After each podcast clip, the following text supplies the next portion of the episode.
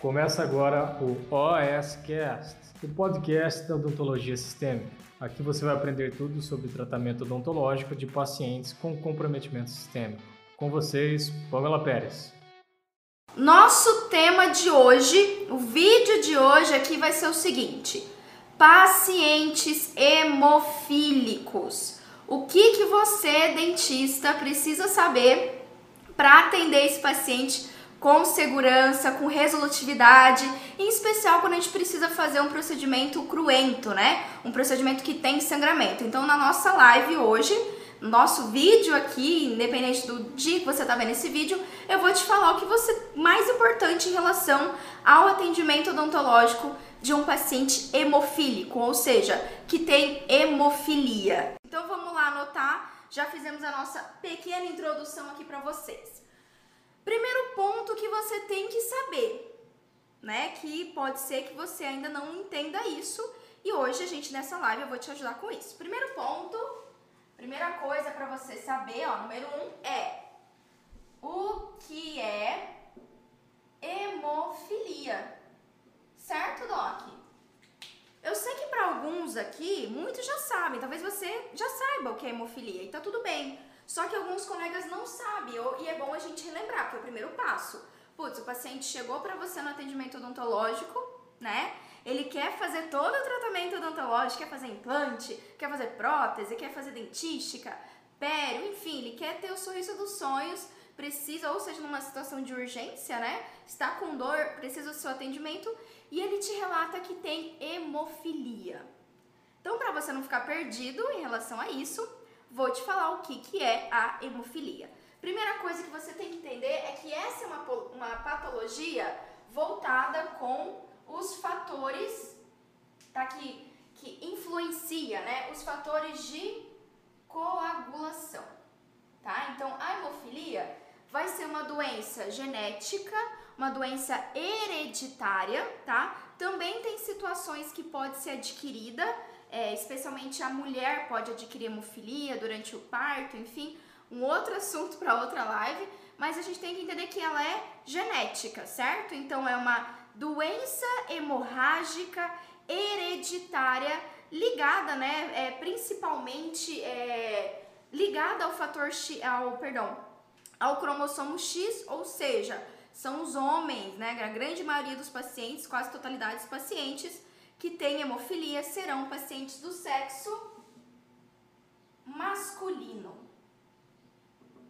Ok?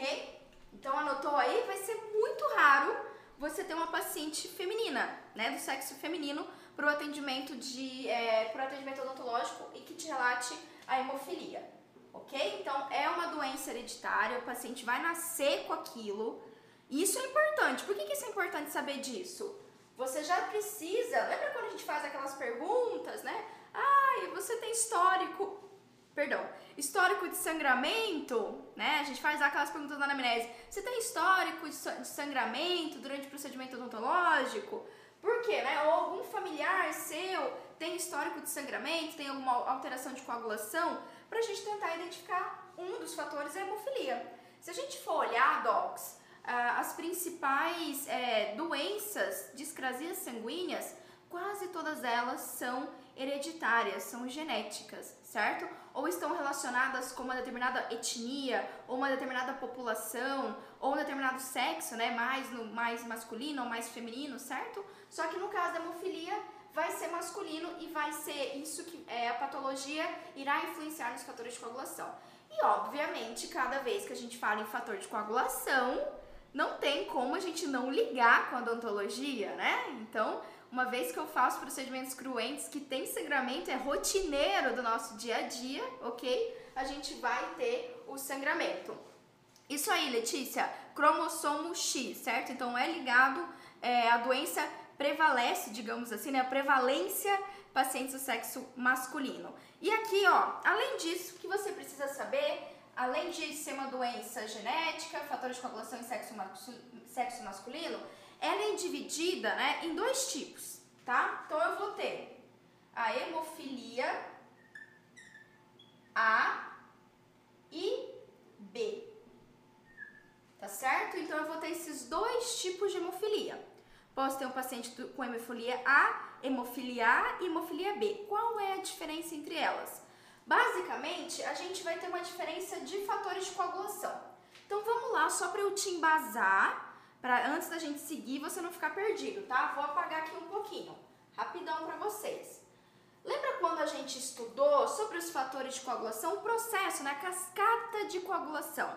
Lembra disso? Então a coagulação, né, ela ocorre com a união da plaqueta mais fibrina, ok? Então extraí um dente, fiz uma incisão, fiz uma, uma, uma raspagem periodontal, enfim, né? Teve sangramento. Então, o tampão plaquetário, ele é formado por plaqueta mais fibrina. E aí, quem ativa essa bonita aqui, que é a fabrina, a fabrina é ótimo, a fibrina, são os fatores de coagulação. E aí nós temos vários fatores. Só que um paciente com hemofilia, ele vai ter uma deficiência de dois tipos de fatores de coagulação. Ou seja, os fatores que ativam a fibrina, que cria aquela rede que envolve a plaqueta, e a gente tem o tampão plaquetário. Tá? Então a gente tem ali é, a hemostasia primária e também secundária, certo? Então a hemostasia que acontece na hora e se manter aquele coágulo ali, né, para não ter um sangramento é, depois, né, depois do procedimento cirúrgico, pós-cirúrgico, tudo bem? Que aí a gente caracteriza como é, a hemostasia secundária, ok? Tudo bem? Então temos esses dois, perfeito. Um paciente hemofílico, ele não vai ter ou vai ser deficiente, já vou explicar para vocês se, ah, esse paciente não tem nenhum fator de coagulação? Calma, vamos lá. Mas o, o paciente com hemofilia do tipo A, ele vai ter uma deficiência, deixa eu pegar minha cola para eu não falar errado para vocês, do fator 8, tá bom? Do fator 8, lembra? 5, 6, 7, 8. Números romanos aí pra gente lembrar, aulas de matemática serviram para alguma coisa, não é mesmo? Fator 8. Então, o paciente que tem hemofilia A, do tipo A, dentre todos os fatores de coagulação, ele tem uma deficiência do fator 8. E o paciente com hemofilia do tipo B, ele vai ter uma deficiência do fator 9. Tá bom? Então, essa é a diferença. No Brasil, 80% dos casos nós teremos um paciente com hemofilia do tipo A. Ok, Doc? 80% dos casos no Brasil vai ser hemofilia do tipo A, ou seja, uma deficiência do fator 8 que vai estar tá lá na cascata de coagulação. Tá certo? Então, primeira coisa que você tem que entender e perguntar para o seu paciente também, né? O senhor tem hemofilia do tipo A ou do tipo B? É a primeira informação que você tem. Pamela, super vai mudar o meu manejo o fato do paciente ter hemofilia do tipo A ou tipo B? Não, no final das contas não vai mudar. Vocês sabem que eu sou sincerona, hashtag Pamela Sincerona aqui pra vocês, certo? Na grande maioria das vezes não vai ter grandes mudanças no nosso manejo odontológico. Mas você precisa entender, né? Ok, você está investigando o paciente se ele tem hemofilia A ou hemofilia B. Existe uma grande possibilidade no Brasil dele ser do tipo A, certo? Ou seja, ele não tem o fator de coagulação, o fator 8. Ok até então? Uma vez que a gente sabe isso, perfeito. A gente tem que entender o segundo ponto. Alguma dúvida aqui? Eu acho que vocês sacaram o que é hemofilia, quais são as consequências. Então, o que, que acontece com esse paciente, Doc? Quando ele tem um sangramento, tá? Quando faz ali, você faz a cirurgia, a incisão, a exodontia, o que, que acontece? Como ele tem uma deficiência, ou seja, a quantidade, a produção do fator 8 está reduzida, como ele tem essa deficiência, vai ocorrer uma demora, tá? Des, da cadeia, da cascata de coagulação e, consequen, e, consequentemente, da formação da fibrina. E, portanto, o meu coágulo, ele não se mantém tanto tempo. Então, olha só que interessante. As hemofilias, né, como estão ligadas com o fator 8, é esse tipo de patologia, quando você faz o procedimento cirúrgico, pode ocorrer o sangramento ali na hora, certo? Mas também o que é, digamos assim, mais. Não é que é mais comum, mas pode ocorrer com esses pacientes é o paciente ter um sangramento tardio. Então é diferente, por exemplo, de um paciente que faz uso de um anticoagulante. Geralmente esse paciente ele vai ter um sangramento naquele momento, na hora, né? Por quê? Porque os anticoagulantes eles vão interferir nessa é, na, no plaquetário, na hemostasia primária, ok? Que é ali na hora, na hora na formação do coágulo. Só que a gente sabe que durante o processo de coagulação, esse coágulo ele tem que se manter, certo, Doc?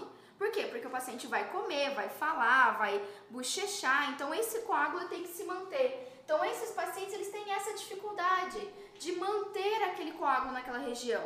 Então, não é surpresa, tá? Digamos assim, se a gente tem um descuido do nosso manejo odontológico, você vai fazer o procedimento cirúrgico no paciente com hemofilia. Pode ser que deixa tudo bem. Você note um sangramento aumentado ali no procedimento, faça a sutura, beleza. Aí o paciente vai para casa e ali no mais tarde, né, depois que passa o efeito do vasoconstritor do anestésico, ou quando ele vai para casa no outro dia, ele pode ter um novo evento hemorrágico. Tá certo? Tudo bem? Então esteja presente para isso. Só que olha só que interessante. É muito, digamos assim, o paciente que tem hemofilia, o diagnóstico dele geralmente ocorre na infância. Porque a hemofilia, ela tem uma característica bem peculiar, que é o sangramento nas articulações. Então, por exemplo, inclusive hoje eu estava lendo aqui na. Eu trouxe duas referências para vocês para essa live, excelentes referências, que é do Alash, tá? Que é o meu livro maravilhoso, eu acho que eu li um pouco dele, o Alash, certo? E eu também é, estudei um manual do Ministério da Saúde super legal, super didático, que inclusive fala sobre os procedimentos odontológicos, tá bom? Depois, ó, a galera que tá lá no Telegram, eu posso mandar para vocês o manual se vocês quiserem. Então, olha só, esse paciente geralmente ele tem um diagnóstico na infância. Por quê? O bebezinho, quando começa a engatinhar, começa a andar, né? A mãe, o pai pode notar que faz hematomas na região dos joelhos, dos cotovelos, certo? Então é característico do paciente com hemofilia. Ele pode ter esse sangramento nas articulações, incluindo a articulação temporomandibular tá bom? Os casos, especialmente daqueles pacientes que têm casos mais graves, ó, anota essa dica que ela é importante. Anota para você ver que são as coisas pequenas que fazem a gente entender qual que é o perfil de paciente que a gente está atendendo. Se o seu paciente ele relata que ele tem essas hematomas, né, que ele tem sangramento intraarticular, ok? Que ele tem esses hematomas em cotovelos, joelho, enfim, isso caracteriza uma maior gravidade da hemofilia. Tá? Então eu já vou falar para você que é o segundo ponto aqui, que são as manifestações clínicas. Só que para você ter essa ideia, o diagnóstico geralmente é feito bem cedo, né? Não é é diferente de outras discrasias sanguíneas, por exemplo, doença de von Willebrand, né? Às vezes o paciente tem o diagnóstico depois do tratamento odontológico. O paciente pediátrico faz ali uma extração, né? De um decíduo ou sofre um trauma, vem para o consultório odontológico, aí tem um quadro hemorrágico e aí descobre a patologia. No caso da hemofilia, não. Porque essa manifestação ela vai, ela vai, vai ser bem característica. O paciente ele vai ter sangramento em articulações, sangramento é, esofágico, gástrico também pode ocorrer, certo? E sangramento oral também. Epistaxe, né? Sangramento nasal e sangramento oral. Ok, Doc? Então o diagnóstico, quando é, primeiro que tem um histórico familiar já, né? E quando ocorre é bem característico. Então, é, na literatura mesmo não tem muitos, é, muitos relatos de o paciente ter sido diagnosticado após um tratamento odontológico. Porque geralmente é diagnosticado bem cedo ali, né? Como quando já começa a fazer essa movimentação das articulações. Ok, Docs? Tudo bem? Ficou claro aqui? Muito bem. Então entendemos que é hemofilia, fatores de coagulação envolvido, hemofilia A, hemofilia B. Agora o que, que você precisa entender? Ó, deixa eu colocar aqui, vou apagar nosso quadro. Anotou, anotou, não anotou, não anota mais. Vamos lá. Número 2 é o seguinte, tá? As manifestações clínicas. Manifestação, bom, em vez de manifestação, vou colocar aqui gravidade. Tá? Então, o primeiro, o primeiro fator que você tem que entender é se o paciente tem hemofilia, qual é a hemofilia, e a segunda coisa que você tem que saber para atendimento odontológico é a gravidade da hemofilia. Docs, presta muita atenção nisso, muita atenção porque é um erro super comum quando a gente não sabe lidar com um paciente com alteração sistêmica. Isso se aplica a todas as alterações sistêmicas. Quando um paciente, por exemplo, ele tem diabetes, ok? A diabetes, ela tem níveis, certo? Ela tem graduações, tem gravidade.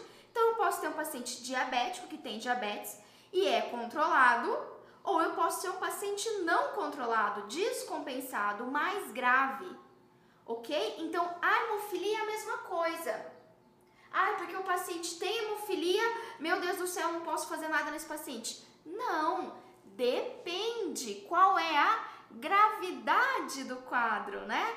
Que a hemofilia desse paciente é uma hemofilia grave ou é uma, uma hemofilia leve, né? As manifestações.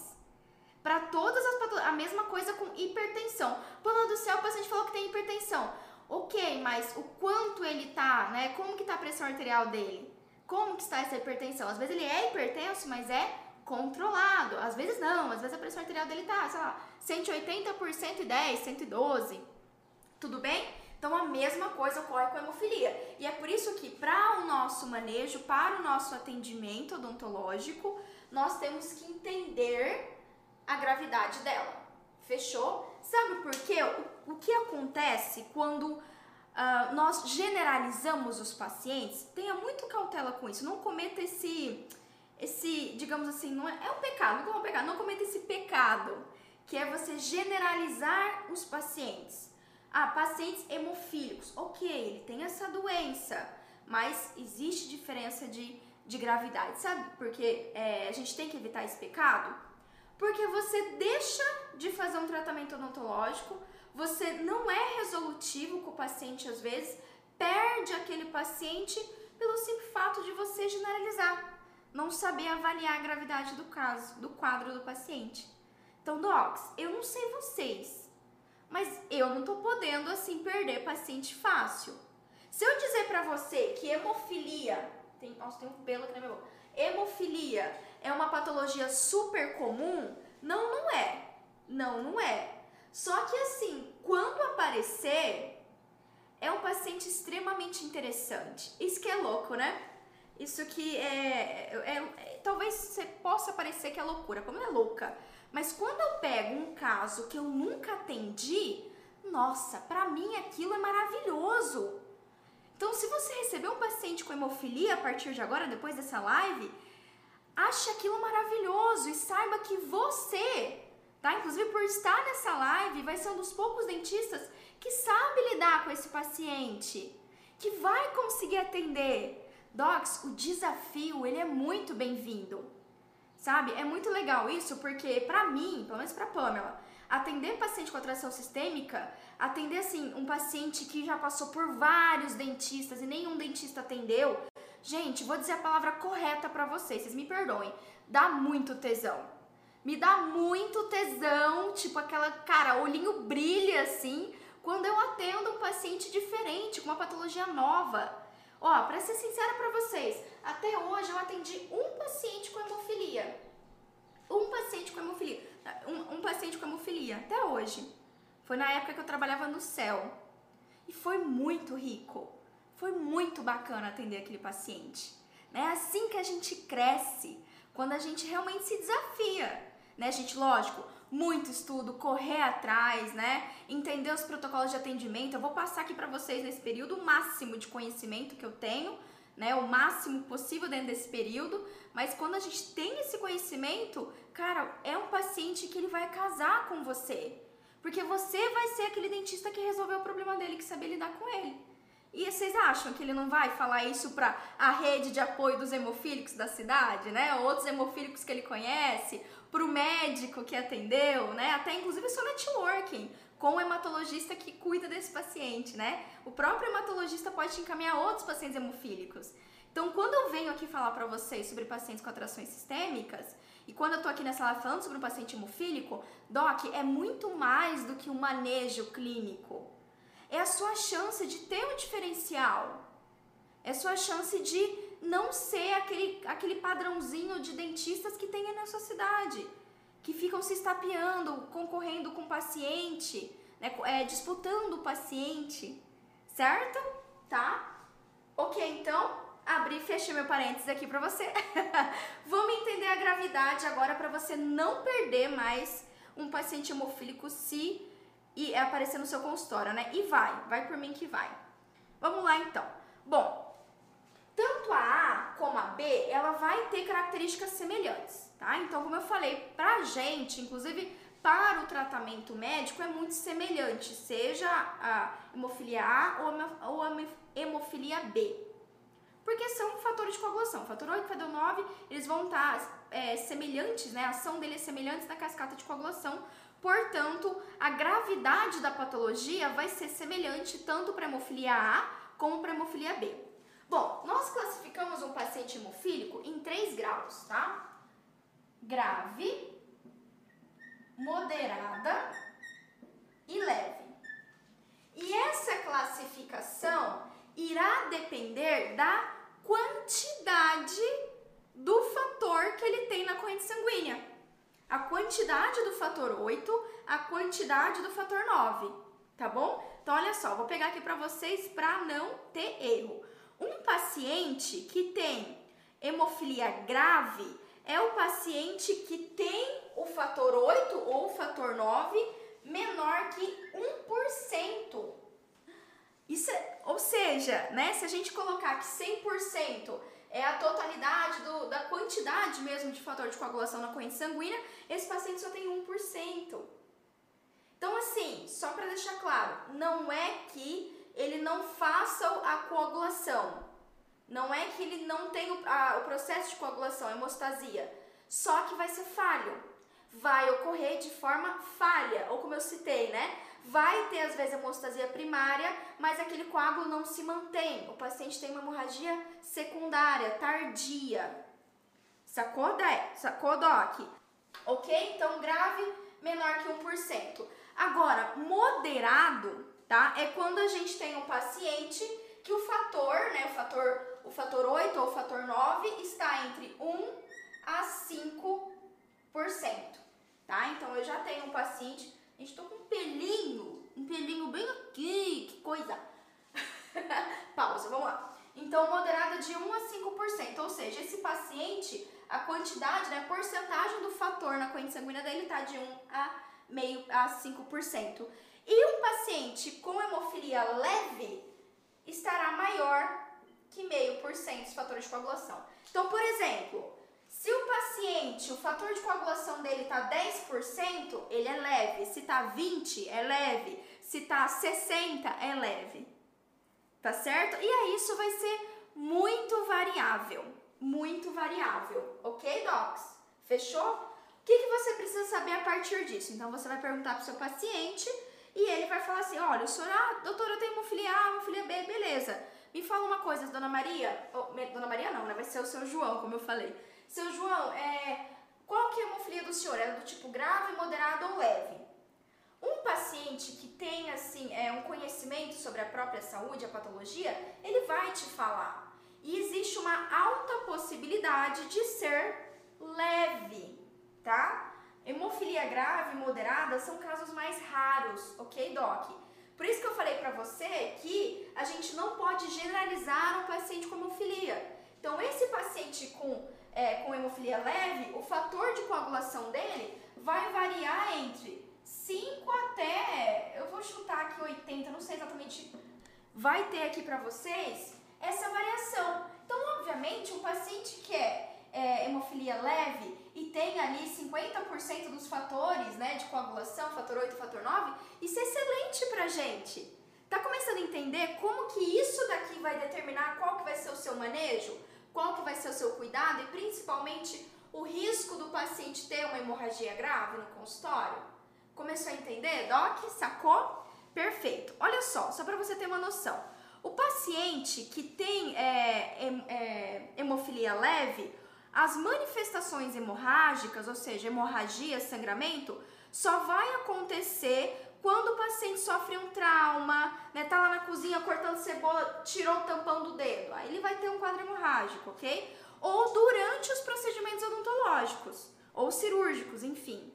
Agora, um paciente moderado a grave, por exemplo, o grave, ó, ele vai ter o sangramento articular. Por i... oh, ligou os pontos? Ligou aí os pontos? Por isso que eu tô te falando que a gente tem que avaliar a gravidade e a gente tem que conversar e olhar o nosso paciente. O termo correto, inclusive, é hemartrose, tá? Hemartrose, sangramento articular. É, ou muscular. Então, ó, o paciente ou vai ter sangramento articular ou muscular relacionados a traumas ou frequentemente sem causa aparente. Então, presta atenção, presta atenção. O paciente que, um paciente hemofílico que está lá na casa dele, andando e ele dá uma, uma sabe quando a gente tromba, trompar, tromba, é trompa ou tromba? Manda aí pra mim que eu não sei, mas a gente bate, ok, né? Você bateu lá em algum móvel. Um paciente hemofílico vai ficar com um hematoma bonito. Um hematoma enorme, que seria assim, não compatível com o hematoma de alguém que, né, um hematoma localizado, pequenininho. Vocês estão entendendo? Ok, Doc, então olha só como na sua anamnese você já começa a identificar a gravidade. Porque se o paciente relata que ele constantemente tem hematomas articulares, hematomas grandes no, no corpo, enfim, né? Ah, doutora, bati, caí, fiz um hematoma enorme. Ô, doutora, qualquer coisa, né, que eu não posso jogar vôlei, doutora. Se eu jogar vôlei, eu fico com hematomas gigantescos. Estão entendendo? Estão entendendo a gravidade do negócio? aí eu tenho um caso grave. Eu tenho um caso grave. Agora, se o paciente relata para você que não, doutor, eu não tenho sangramento articular, eu não tenho sangra, não tenho grandes hematomas, né? Só a única coisa que acontece comigo é assim, quando eu me corto, sangra muito. Opa! Então você tem um paciente leve, tá? Você tem um paciente com hemofilia leve. OK? Tudo bem? Aqui Ok, Pamela, entendi que meu paciente é do tipo leve, tá? Ele falou pra mim que ele só tem sangramento quando ele se corta ou faz alguma cirurgia, não tem esses outros tipos de sangramento espontâneo, né? O que, que isso me diz? Segundo a literatura, Doc, os nossos embasamentos, o dentista, dentro do consultório odontológico, pode atender esse perfil. Então, se o paciente tem hemofilia leve, pode, você pode fazer o tratamento odontológico dentro do consultório. Agora, se ele tem moderada ou grave, esse é o paciente que o atendimento odontológico tem que ser em ambiente hospitalar. Pegou a dica? Sacou aí? Juntou os pontinhos? Maravilhoso. Maravilhoso. Vou apagar aqui então que a gente vai para o segundo ponto. Ou, per, segundo não, né? Terceiro ponto. Então, você já entendeu o que é hemofilia, você já entendeu, começou a identificar e você sozinho, com total autonomia, qual é a gravidade do quadro do paciente. Pamela, é, o paciente não soube me dizer.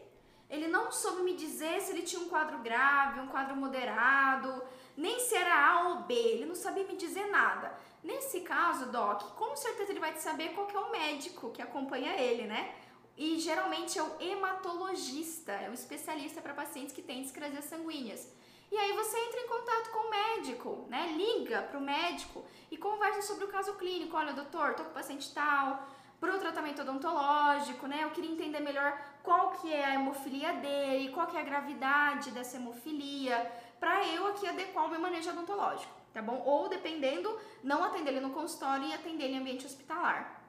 Fechou? Nos pacientes leves, resolve o transamin injetável? Cristiana, que ansiedade, mulher! Vamos chegar lá, já vou te falar. Fechou? Terceiro ponto que você tem que entender para você não ficar perdido. Como é realizado o tratamento de um paciente hemofílico? Tá? Então, ok, já entendi o que é hemofilia, já entendi a gravidade da hemofilia, né? Consegui identificar já ali com os relatos do paciente, eu mesmo posso entender qual que é o perfil de hemofilia dele, né, a gravidade da hemofilia dele. E aí o que você tem que entender são os tratamentos que esse paciente vai fazer. OK? Os tratamentos. E olha só, o tratamento que o paciente faz também será, a, é, é, digamos assim, estará dentro da nosso, do nosso manejo odontológico. Calma aí que eu vou clarear isso para você. Primeira coisa que você tem que entender é que o paciente ele pode fazer um tratamento contínuo, contínuo, ou ele pode fazer um tratamento profilático. Pois é, profilaxia não acontece só com antibiótico não, Doc. Como assim, Pamela?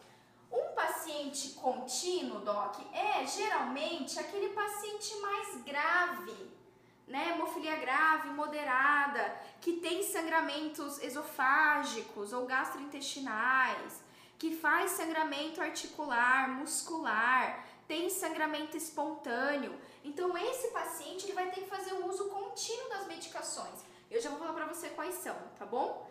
Ou, né, o que é mais comum e é o que a gente vai é, incluir no nosso manejo odontológico é o paciente que tem uma hemofilia mais leve e por isso ele usa o medicamento apenas de caráter profilático. Como assim?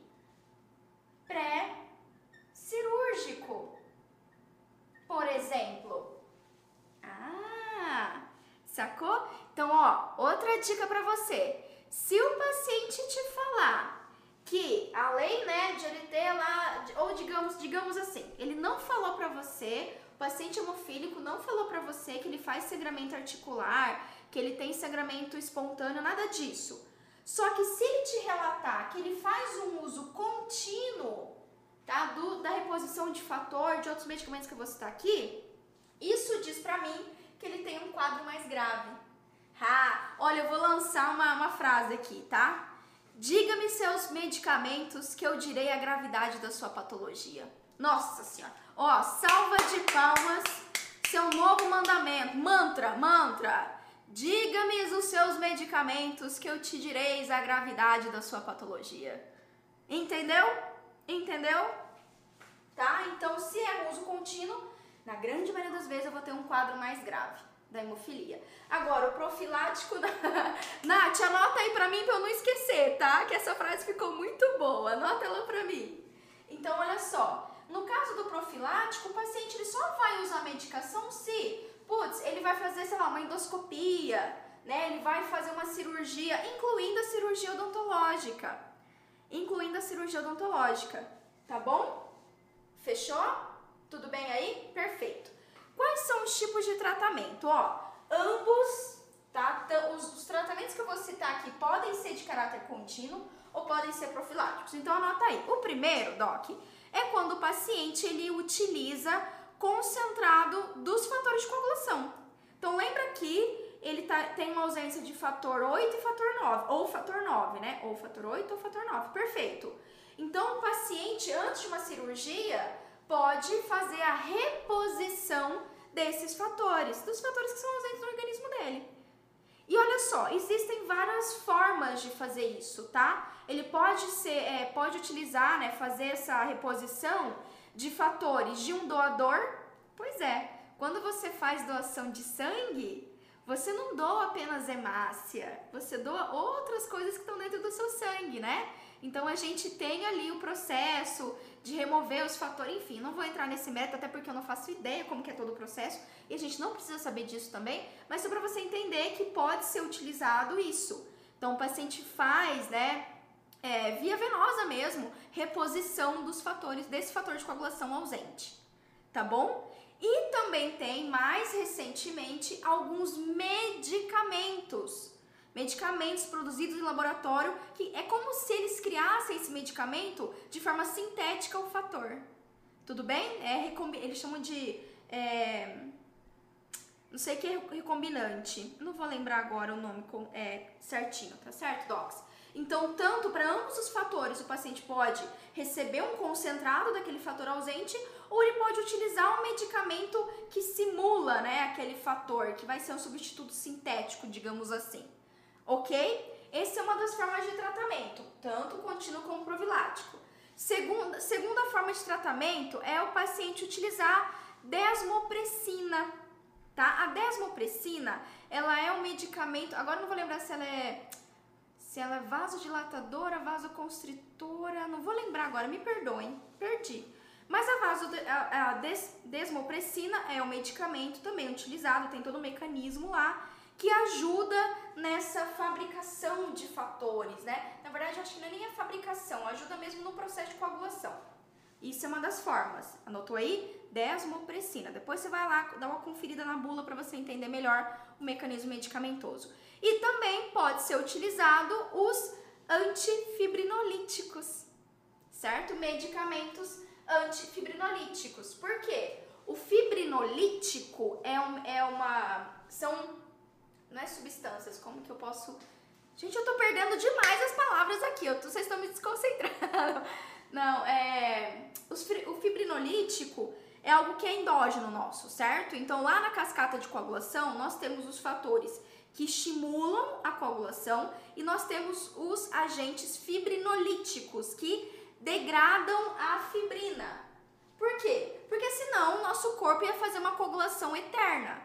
Então a gente precisa da coagulação, mas eu também preciso de fatores que vão quebrar aquele coágulo, né, limitar aquele coágulo na região vascular, para eu não ter uma trombose, para não ter um quadro mais grave, ok? E aí o paciente, enzimas, obrigada Cristiana, enzimas, esse é o termo, ok? E aí o paciente que usa um antifibrinolítico, ele vai usar um medicamento que bloqueia a ação daquela enzima que quebra o coágulo, ou seja, vai ajudar o paciente a manter o coágulo ali. Tudo bem? Então anotou? Esses são os três tratamentos. Ou o paciente vai repor, ou o paciente vai utilizar a desmopressina, tá? Um medicamento de uso contínuo também pode ser utilizado é, de uso profilático, ou o paciente vai ser utilizado é, nele o antifibrinolítico. E olha só, entre todos esses que eu citei, os antifibrinolíticos, né, os agentes, vou colocar aqui para você não se perder. Agente antifibrinolítico, ok? O agente antifibrinolítico nós temos dois, mas você deveria ter aí no consultório, que são agentes antifibrinolíticos, que é, ó, quem perguntou aí foi a Cristiana, né? Que é o transamin ou o Y. Tá, Doc? São dois medicamentos, então sim, o paciente também pode fazer uso desses medicamentos. E aí, Pamela? Já entendi como que é o tratamento, né? Eu posso utilizar esses medicamentos? Vamos, vamos voltar para vamos entrar no campo de batalha agora, né? Perfeito. Que, que medicamento eu vou utilizar? É, tem procedimento que eu preciso no fazer no paciente hemolítico, né? Já entendi sobre os fatores que ele vai utilizar, né? Que ele vai repor, medicamentos que ele pode utilizar, enfim. Mas e aí, o que eu vou fazer? O que eu vou fazer O que eu posso fazer como dentista no tratamento desse paciente? Perfeito. Então vamos lá. Vou apagar aqui pra você. Que aí é a quarta coisa que a gente vai falar na nossa live aqui. Quarto tópico, tá? Que é o procedimento odontológico em si. Doc, você tá entendendo? Ontem eu fui no crossfit, ontem de ontem fui no crossfit e fiz uns 500 mil abdominal Olha, eu tô com uma dor aqui que se eu estico assim faz. Pra quê, né? Pra quê? Pra quê? Esse negócio de ser maromba é muito difícil. Devia ser mais fácil esse negócio de ser maromba, tá bom? Raíssa, vou, vou, vou recordar daqui a pouquinho pra você, tá bom? Procedimento. Então, o que, que eu tenho que fazer? Vamos lá. Primeira coisa que você precisa responder para si próprio, tá? É qual o tipo de procedimento. Tá falhando a minha caneta já. Qual o tipo de procedimento que você vai realizar? Por quê? Porque, Doc, não é todo procedimento que tem sangramento.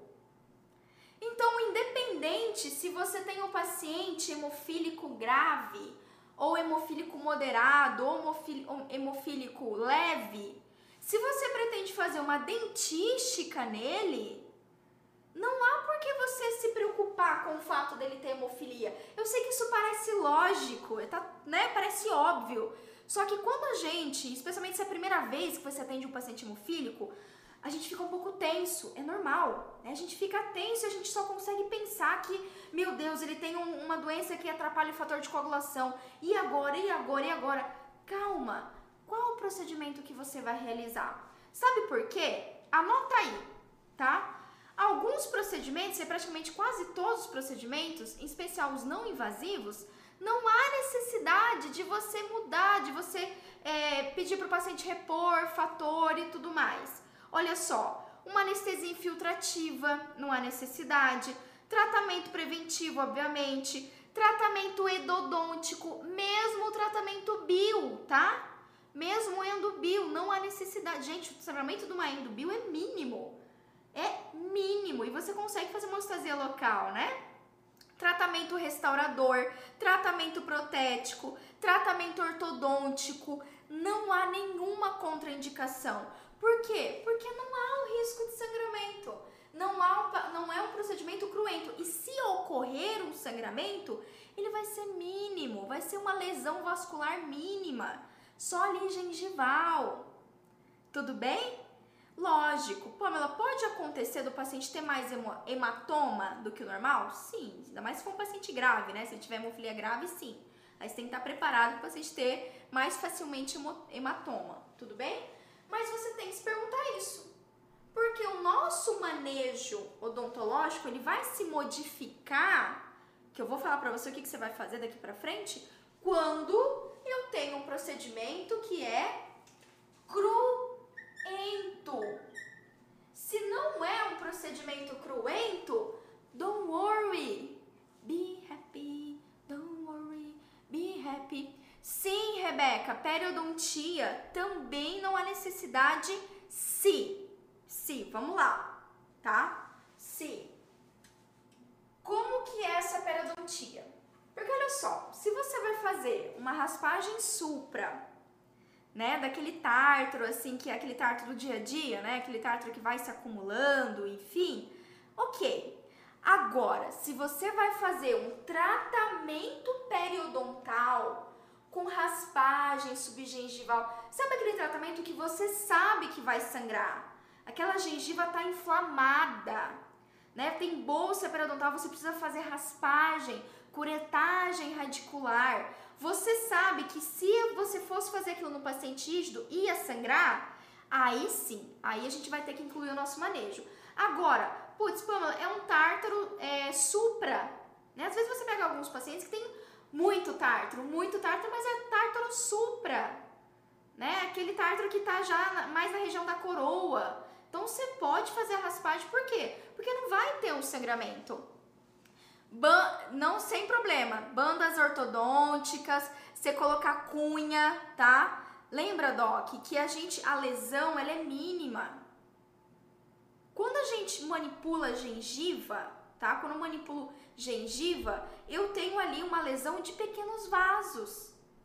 Eu não tenho uma lesão arterial de um vaso maior, tá bom? Então aí eu não preciso me preocupar dessa forma. Porque senão, né, se fosse assim, o paciente não podia passar fio dental. Vocês não concordam comigo? Porque você colocar uma cunha, né? Você colocar ali, vai fazer uma dentística e coloca ali uma unimatrix, você vai colocar uma banda ortodôntica é quase o mesmo trauma que o fio dental, correto? Né? Um pouquinho mais, ok. Mas é local, é pequenininho.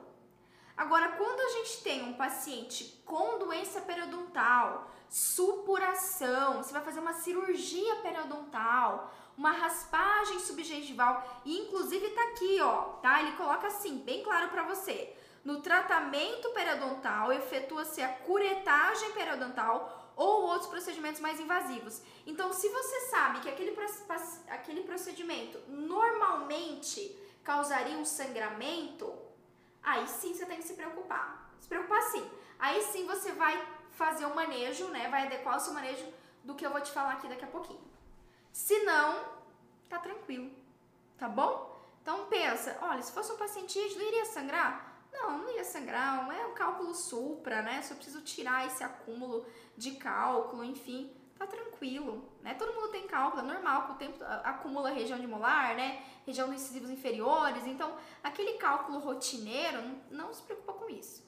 Vai, pode acontecer o sangramento gengival? Lógico que pode, só que aí você vai fazer um manejo que eu vou te falar aqui daqui a pouquinho, tá bom? Tudo bem? Então, procedimento. Quais procedimentos, Pamela, eu vou ter que ter um manejo adequado do paciente? Anota aí, quando a gente fazer uma anestesia do bloqueio é, do alveolar inferior. Quando eu vou fazer uma anestesia do tipo bloqueio, vou anotar para vocês aqui, tá? Ó. Anestesia bloqueio. Bloqueio. Por quê? Porque eu lesiono o DOC. Né? Imagina que eu vou fazer um, um bloqueio do infraorbitário, um bloqueio do mentoniano, um bloqueio do alveolar inferior. A gente, além de você colocar a agulha de forma mais profunda, ó, vamos pensar aqui que uma agulha, né, o infraorbitário aqui, você vai colocar a agulha daqui até aqui mais ou menos. Então você vai traumatizar mais áreas. E você vai colocar um anestésico ali que normalmente, né, vai fazer uma uma, uma certa lesão vascular. Então, num paciente que é hemofílico, leve ou grave, pode ocorrer um hematoma maior, pode ter um sangramento maior aí. Nesse caso, a anestesia não é nem o sangramento em si, mas ele pode ter um hematoma, né? O paciente ficar com um mega hematoma. Não é isso que a gente quer para esse paciente, né? Imagina, você está fazendo harmonização orofacial, galera da harmonização. Você não quer que o paciente faça harmonização e fique, saia com o rosto inteiro cheio de hematoma, né? Então lembra que se eu tenho um agulha, ela tá entrando, é um, um bloqueio de um nervo, né? Vai entrar mais no tecido e eu vou difundir aquele anestésico nessa região mais muscular, enfim, eu tenho um problema, tipo assim, eu tenho uma complicação maior em decorrência disso. Agora, uma anestesia infiltrativa, bom, o que é anestesia infiltrativa? Doc, é aquela gengival, né? Aquela gengival só ali no elemento dental, né? local ali é menor, não é um bloqueio, aí não, a literatura não recomenda a gente, não precisa de nenhum manejo extra. Pode ficar com o hematoma na região, a região gengival? Sim, pode. Aí você alerte o seu paciente. Na verdade, ele vai até já entender isso, né? Ele já, quem é, tem hemofilia sabe que é comum. Não se assuste com isso, é esperado que ocorra um certo hematoma. Tá bom, Doc? Tudo bem? O que não pode é um mega hematoma, né? Então, olha lá, anestesia, quando a gente precisa fazer o tratamento periodontal mais invasivo, cirúrgico, tá? Invasivo. 3. Para exodontias, ok? Exodontias, biópsia, Lembra que a gente tem a biópsia. É o procedimento sangrante, gengivoplastia, é, quando você vai fazer, a galera da harmonização, um procedimento para fios de sustentação, né? Enfim, quando a gente tem um procedimento mais invasivo dentro da harmonização orofacial. Aí sim a gente vai ter que adequar o nosso manejo.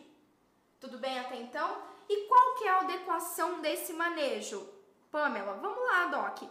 Basicamente, o paciente ele vai ter que fazer a reposição do fator antes do tratamento odontológico. Tá certo? Então, basicamente é isso que vai ser necessário. Antes de, fa de fazer o procedimento, ele vai ter que utilizar, né? Vai ter que ou fazer uma infusão ou fazer o uso da medicação aí. Quem escolhe isso? Médico. É o médico hematologista que vai decidir. Então, o principal manejo para esses procedimentos é entrar em contato com o hematologista, dizer que vai ser realizado determinado procedimento, né, que, que você sabe que vai ter sangramento e solicitar a reposição dos fatores. O que, que a literatura recomenda aqui, tá? Ó, a reposição dos fatores, Doc, o ideal é que seja assim, momentos antes ou horas antes do atendimento odontológico, tá? Então, se você vai atender o paciente à tarde, ele tem que fazer a reposição dos fatores de manhã cedo. E dependendo de como o paciente estiver, ele ainda vai manter essa, essa reposição. Só que, ó, lembrando que, lembrando que, se nós utilizamos, se, se o paciente é, a decisão de ser reposição de fatores, uso de desmopressina ou uso sistêmico, né, uso oral ou uso intravascular do transamin ou do Y, essa escolha vai ser do médico, certo, Doc? Aqui a gente tem que ter um trabalho multiprofissional, não tem como você fugir disso. Então você vai ter que ter um contato direto com o médico, esse planejamento. Putz, Pamela aqui da minha cidade, não tem jeito e tal Aí então atendo o paciente no ambiente hospitalar, mas alguém tem que assistir ele, tem que estar junto, ele tem que fazer a reposição dos fatores para esses procedimentos aqui que eu citei, que não é nem eu, a literatura que está citando pra gente. Tá bom, Doc? E aí, obviamente, né, você vai aproveitar, você vai planejar o seu tratamento para que você faça o máximo de procedimentos possíveis nesse paciente no período, né? Porque ele vai fazer o fator, então faz o máximo de procedimentos possíveis. Pamela, é indicado fazer sedação, inclusive nesse paciente, para otimizar meu tempo de trabalho? Com certeza, com certeza. Só verifica se não faz interação farmacológica com algum dos medicamentos que o paciente utiliza, tá bom? Então, isso é o que a gente vai ter que fazer. Só que a escolha do medicamento vai ser do médico, medicamento sistêmico, tá? O importante é que ele faça a reposição do fator, ou faça a desmopressina, ou faça um agente antifibrinolítico sistêmico. O que eu, Pamela, o que eu, Pamela, né? O que eu, dentista, posso fazer no tratamento odontológico? Opa! Aí, Doc, você pode utilizar aqueles dois medicamentos que eu citei aqui, o Transamin e o Y, de uso local.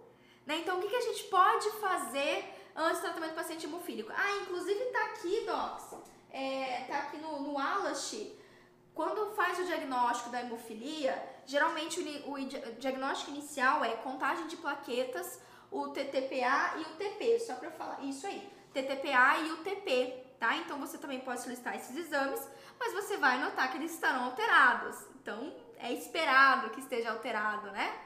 Porque o paciente tem uma alteração dos fatores de coagulação. Tá bom? Tudo bem? Mas aí o seu manejo principal é isso. Você vai solicitar para o médico repor o fator para você fazer o tratamento invasivo cruento ou anestesia de bloqueio, né? Anestesia com bloqueio. E no atendimento você vai usar o seu arsenal de hemostasia, a sua melhor sutura, crio crioterapia, ou seja, gelo no local, né? No local não, né? Gelo intra, intra e extraoral. Hemostáticos locais, pode usar uma esponja hemostática. É, os docs colocaram aqui cauterizador, né? Sim, pode ser utilizado cauterizador ou algum procedimento com laser também. Vai fazer gengivoplastia? Faz com laser, né? Faz com laser de alta intensidade, que não tem, é praticamente zero sangramento, porque você já vai cauterizar o local, né? Já não vai deixar ter o sangramento. Então você vai utilizar seu arsenal de hemostasia no momento do procedimento e você irá assistir esse paciente ali na faixa de 48 horas. Inclusive, a literatura indica aqui que se o paciente tiver um sangramento é, pós-cirúrgico, né, se só o que a gente fez na hora não foi suficiente, ele foi para casa e ainda está sangrando, a literatura sugere que ele utilize um agente antifibrinolítico ou a desmopressina de 5 a 7 dias após a cirurgia, após o procedimento realizado. Tá certo? Tudo bem, docs? A Miriam tá aqui no, no Facebook. Esses pacientes podem ter hematoma no corpo? Sim, com certeza, Miriam, os casos graves. Só que aí vai ser um hematoma, hematoma, um senhor hematoma. Tá bom? Não é tipo, ah, vai ficar aquele roxinho. Não, não é um roxinho. Hematoma de verdade. Com vontade. Certo, Doc? Ó, eu acho que eu tirei quase todas as dúvidas para vocês. Eu sei que, Doc, o nosso tempo é limitado e tem várias outras coisas que a gente poderia falar aqui em relação a esse perfil de paciente, mas eu acredito que eu ampliei bastante. Falei pra vocês que seria clínico, né? Então, ó, é clínico. É realmente bastante clínico. Lembrando, a gente tá falando do paciente hemofílico, mas não esquece que ele tem outras doenças, tá bom? Tem, pode ter hipertensão, diabetes, várias outras patologias. Então não fica só na, de olho na hemofilia e esquece o manejo das outras alterações sistêmicas. Ele pode ser um paciente combo. Um beijo para vocês, ó, enorme. Tchau, Docs!